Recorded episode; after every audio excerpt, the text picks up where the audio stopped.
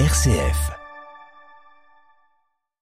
La guerre en Ukraine, elle est aussi économique. Les Occidentaux multiplient les sanctions envers la Russie, dont l'économie commence à ressentir les effets des décisions prises depuis plus d'un mois.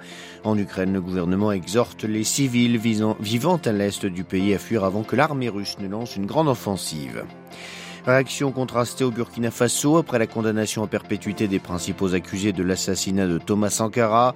Parmi les coupables reconnus, Blaise Compaoré, président renversé en 2015 et en exil en Côte d'Ivoire. Nouveau heure au Pérou à cause de la hausse des prix des carburants et des denrées alimentaires. Des manifestants ont affronté la police. À mort et des dizaines de blessés, c'est la première grande crise du président Pedro Castillo. Le Premier ministre israélien a perdu sa majorité, une députée lui a fait défection et a rejoint le camp de Benjamin Netanyahou. Pour l'instant, l'exécutif reste en place mais se trouve très fragilisé. L'Espagne et le Maroc se réconcilient autour du Sahara occidental, ce qui ouvre la porte à une nouvelle coopération en matière économique et migratoire. C'est ce que nous verrons dans notre dossier à suivre à la fin de ce journal. Radio Vatican, le journal Xavier Sartre. Bonjour, l'économie russe est plus que jamais sous pression après la nouvelle vague de sanctions occidentales décrétée hier tant par Washington que l'Union européenne. Et pour certains observateurs, elle serait sur le point de craquer quand bien même Moscou parvient à honorer le remboursement de ses emprunts sur les marchés financiers. À Moscou, Jean-Didier Revoin. L'économie russe pourrait s'effondrer à cause de la multiplication des sanctions occidentales au lendemain de la décision américaine d'édicter une nouvelle série de mesures dévastatrices à l'encontre de Moscou selon Washington. Nous privons la Russie de capitaux, de technologies et de cerveaux, ce qui crée une spirale qui s'accélère au fur et à mesure que Vladimir Poutine continue l'escalade militaire, a fait savoir un haut responsable américain. Après l'interdiction de tout investissement en Russie pour des entreprises américaines, Washington a décidé de geler les avoirs en contact avec le système financier américain des premières banques russes, privées et publiques. L'exécutif américain veut faire de la Russie un État paria de l'économie mondialisée, avec toutefois des exceptions relatives au secteur de l'énergie. En début de semaine, les États-Unis avaient déjà refusé à Moscou le droit de rembourser en emprunt en dollars, contraignant les autorités russes à effectuer l'opération en roubles pour un montant de 650 millions de dollars. Une façon de précipiter la Russie vers un défaut sur la dette qu'elle a contractée, même si considérant ses actifs gelés à l'étranger, Moscou serait tout à fait en mesure d'honorer ses engagement. Jean-Didier Revoin, Moscou pour Radio Vatican. Et si les États-Unis ont pris de nouvelles sanctions, la Hongrie se distingue de ses partenaires européens. Le Premier ministre Viktor Orban est en effet prêt à payer le gaz russe en roubles si besoin, ce qui permettrait à la Russie de soutenir sa monnaie nationale. Or, les autres membres de l'Union européenne refusent, la Commission souhaitant notamment une réponse commune sur cette question. En Ukraine, le gouvernement s'attend à ce que l'armée russe porte maintenant ses principaux efforts dans l'est du pays. Dans la perspective des combats à venir, Kiev a appelé les habitants de ces régions à évacuer maintenant, mais les départs se font au compte-gouttes. Plus au sud, les civils tentant de fuir Mariupol sont peu nombreux. Hier, un convoi sous protection de la Croix-Rouge est arrivé à Zaporodje. À bord de cet autobus et d'une quarantaine de véhicules privés, seules 500 personnes ayant pu fuir le siège de la ville. Les combats s'y poursuivent immeuble après immeuble. Prison à perpétuité, c'est la peine à laquelle ont été condamnés hier au Burkina Faso les trois principaux accusés de l'assassinat de l'ex-président Thomas Sankara en 1987. L'ancien chef de l'État, Blaise Compaoré, actuellement en exil en Côte d'Ivoire, a été reconnu coupable par le tribunal militaire de Ouagadougou, tout comme le commandant de sa garde au moment des faits, Yassad Kafando, également en fuite, et le général Gilbert Diandéré, l'un des chefs de l'armée en 1987. Ce dernier est le seul avoir été présent au moment de l'énoncé du verdict, car déjà en prison. Attendu depuis plusieurs semaines, ce verdict a fait réagir dans tout le pays. À Ouagadougou, Bourema Salouka. C'est un verdict qui divise à Ouagadougou. D'un côté, les partisans de Sankara, naturellement satisfaits qu'enfin justice soit rendue pour leur héros. Mariam Sankara a suivi le procès de bout. Elle s'est dit enfin soulagée que son défunt mari soit désormais réhabilité. Haute heureux, les anciens camarades de Sankara réunis autour du comité international du mémorial Thomas Sankara. Avec des jeunes, ils ont sillonné les rues de la capitale, brandissant des portraits de Sankara. De leur côté, les partisans de Blaise Compaoré et de Gilbert Djendéré sont complètement révulsés. Ils jugent le verdict unique leurs soutiens ont crié leur indignation dans la salle d'audience et scandé le nom du général Djendjere estimant sa place plutôt au front contre le terrorisme qu'en prison. Les avocats de la défense prévoient interjeter appel. Pour cela, ils ont jusqu'à 15 jours. Saluka, Ouagadougou, Radio Vatican. Au Mali, ouverture d'une enquête par la justice militaire pour savoir ce qu'il s'est passé à Moura, dans le centre du pays, entre le 23 et le 31 mars. L'armée malienne et les mercenaires russes de Wagner y sont accusés d'avoir massacré plusieurs centaines de personnes. L'ONU tente déjà d'envoyer des enquêteurs sur place. Les versions données par les militaires maliens et des témoins interrogés par la presse ou l'ONG Human Rights Watch sont diamétralement opposées.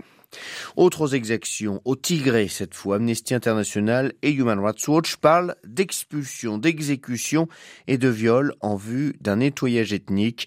Autant de crimes de guerre et de crimes contre l'humanité, estiment les deux ONG, commis par les forces de sécurité de la région de la Mara, de milices Amara et de l'administration locale le tout avec l'assentiment et la possible participation de l'armée fédérale éthiopienne, dont l'inaction est dénoncée par les deux organisations de défense des droits de l'homme. Nouveaux affrontements avec la police hier au Pérou. Au moins une personne est morte, une quinzaine d'autres blessées. Lundi, déjà, de violents débordements s'étaient produits lors d'une grève organisée par les transporteurs pour protester contre la hausse des prix du carburant. Pour faire face à la situation, le président Pedro Castillo avait instauré le soir même un couvre-feu à Lima, la capitale, ainsi que dans la ville voisine de Calao, interdisant tout déplacement. Mais cette mesure a surpris tout le monde et n'a pas permis d'arrêter les violences. Le point sur la situation avec Neila de Rouanet. Face au mécontentement et à l'incompréhension générale, le président Pedro Castillo a finalement levé le couvre-feu mardi. Il n'aura même pas duré 24 heures. Cette mesure avait été très mal accueillie par les habitants de la capitale et beaucoup ne l'avaient d'ailleurs pas respectée, car l'économie du pays a du mal à se remettre du très long confinement lié à la pandémie de Covid. Un nouvel enfermement n'était donc pas envisageable, ont jugé de nombreux Péruviens. Mais la violence continue dans plusieurs villes du pays. Hier, lors d'un blocage routier, des heurts ont éclaté avec la police. Un ouvrier agricole est mort et une quinzaine de personnes ont été blessées, dont 12 policiers et trois manifestants. Les habitants protestent contre l'augmentation du coût des carburants et des prix des denrées alimentaires, et ce à cause notamment de la guerre en Ukraine. La Confédération générale des travailleurs péruviens, le principal syndicat du pays, a appelé à de nouveaux rassemblements aujourd'hui. Il s'agit du premier conflit social qu'affronte le président Castillo depuis son élection il y a huit mois. À Santiago du Chili, Naïla de pour Radio Vatican. Création au Yémen d'un nouveau conseil présidentiel pour diriger le pays, décision prise par le président Abdrabo Mansour Hadi ce matin. Huit personnes composeront cette instance qui sera dirigée par un ancien ministre de l'Intérieur, Rachad Halalimi. Cette initiative intervient alors qu'une trêve humanitaire est observée par les protagonistes de ce conflit depuis samedi, trêve qui doit permettre d'apporter de l'aide humanitaire à une population exsangue après huit années de guerre.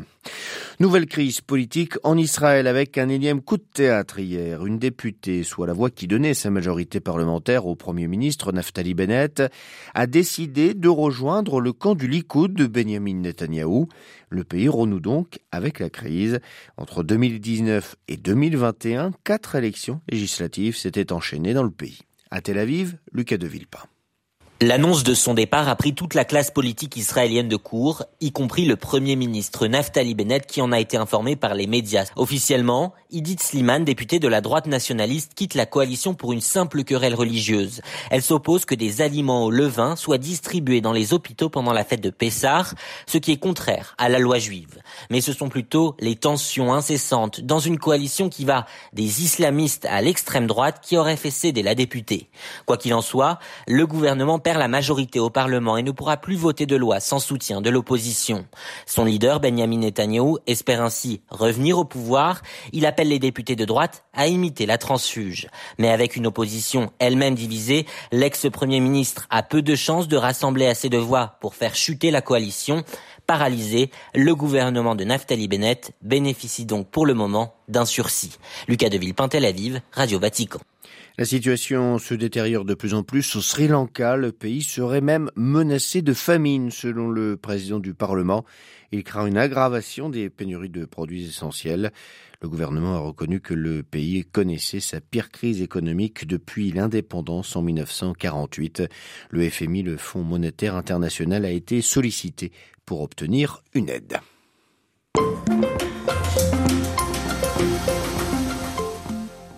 Entre l'Espagne et le Maroc, un partenariat stratégique retrouvé.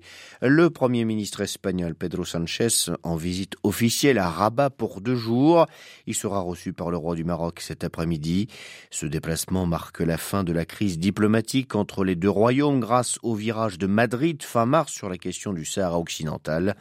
Rabat, qui contrôle près de 80% de ce territoire désertique, a proposé un plan d'autonomie sous sa souveraineté accepté par l'Espagne après des décennies de neutralité, un tournant dans les relations bilatérales qui augure de nouveaux partenariats économiques et géostratégiques avec un accord probable sur la question migratoire.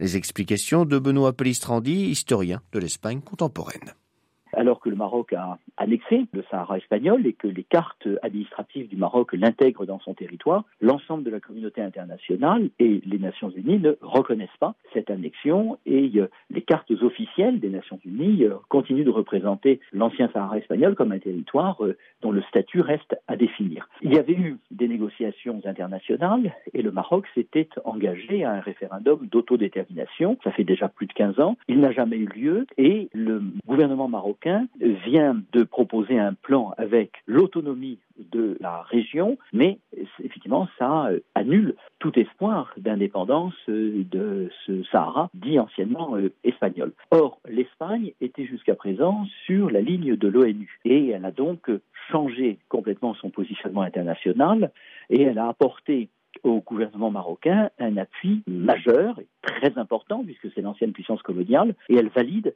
ce plan qui est en fait à mi-chemin entre l'indépendance et euh, l'annexion avec le statut d'autonomie. C'est donc une victoire diplomatique majeure pour le Maroc et pour l'Espagne, c'est la volonté de réorganiser sa relation avec le Maroc pour qu'elle soit enfin apaisée, car les relations entre le Maroc et l'Espagne sont extrêmement tendues. C'est une frontière, et le Maroc dispose du levier migratoire pour peser régulièrement sur la politique euh, espagnole et il semble donc que ce changement de cap, qui est vraiment un changement de cap à 180 degrés, soit une réorientation stratégique de toute première ampleur. Quelles vont être donc les premières conséquences économiques et géostratégiques de cette entente euh, renouvelée? Ce qu'attend l'Espagne dans un premier temps, c'est que la pression migratoire cesse on a vu en 2021 que le Maroc avait euh, poussé des populations à, entre guillemets, envahir Ceuta et Melilla par la mer. Ensuite, on peut imaginer aussi que sur le plan économique, l'amélioration des relations politiques conduira à des partenariats stratégiques. Donc cette fois-ci, il va y avoir un alignement. Sur le très long terme, on pourrait imaginer que ça donne lieu à un partenariat stratégique de plus en plus euh, fort, qui est aussi une manière d'arrimer le Maroc à la solidité de l'Union européenne par rapport à un Maghreb qui est quand même très instable, avec un pouvoir algérien qui continue d'être très opaque et très fermé, un pouvoir tunisien qui euh, lui-même aussi euh, présente quand même des risques de fragilité. L'Espagne achète son gaz en Algérie. Comment le rapprochement avec le Maroc est-il vécu à Alger? Alors il a été très mal vécu parce que les relations entre le Maroc et l'Algérie sont rompues en ce moment, donc il y a des problèmes par rapport aux différents gazoducs. L'Algérie peut avoir la tentation d'utiliser la pression du gaz pour faire justement euh, pression sur la diplomatie espagnole, mais je dirais les choses ont changé avec la guerre en Ukraine. Le fait que euh, les Européens cherchent à diversifier leurs sources d'approvisionnement approvisionnement pourrait redonner à l'Algérie une position euh, tout à fait importante. L'Espagne souhaite devenir un peu le robinet du gaz euh, algérien vers le reste de l'Europe. Donc il y a beaucoup de projets qui sont actuellement des projets un peu sur le papier, mais qui euh, pourraient déboucher. Alors, comment combiner l'amélioration des relations entre Madrid et Rabat et la détérioration des relations entre Rabat et Alger? Ça permettrait éventuellement à l'Espagne de devenir l'interlocutrice, l'intermédiaire entre Alger et Rabat. Sans aucun doute, la diplomatie espagnole a-t-elle l'intention d'être plus ambitieuse dans la région? Souhaite-t-elle profiter de sa position euh, un peu exceptionnelle pour devenir le levier européen d'une amélioration des relations euh, aussi intermaghrébine. Interrogé par Delphine Allaire, l'historien de l'Espagne contemporaine Benoît Pellistrandi était ce matin l'invité de Radio Vatican.